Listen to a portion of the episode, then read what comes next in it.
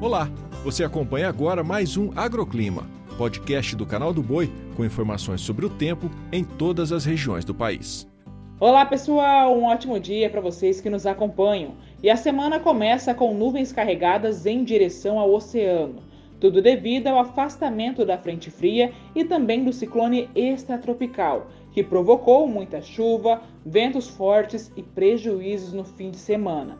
Nesta segunda-feira, o tempo firme vai predominar na maior parte do país, ainda sob influência da massa de ar seco associada a uma área de alta pressão atmosférica.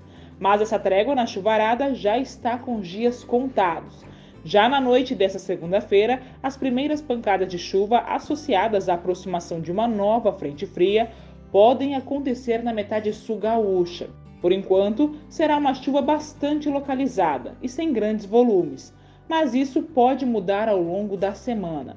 Agora, falando do norte e do nordeste, são esperadas pancadas de chuva por conta da atuação das instabilidades tropicais.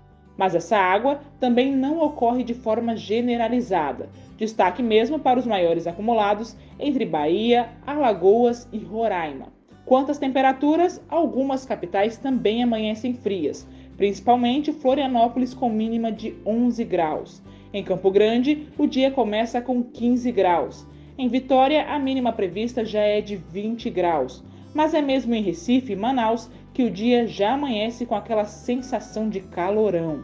À tarde, a temperatura máxima prevista é de 20 graus em Cruz Alta, 31 em Corumbá e 28 em Montes Claros. Já em Campina Grande, máxima de 27 graus e em Tefé pode fazer até 30 graus.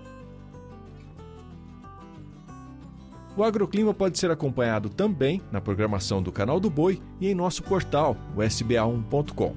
Até a próxima!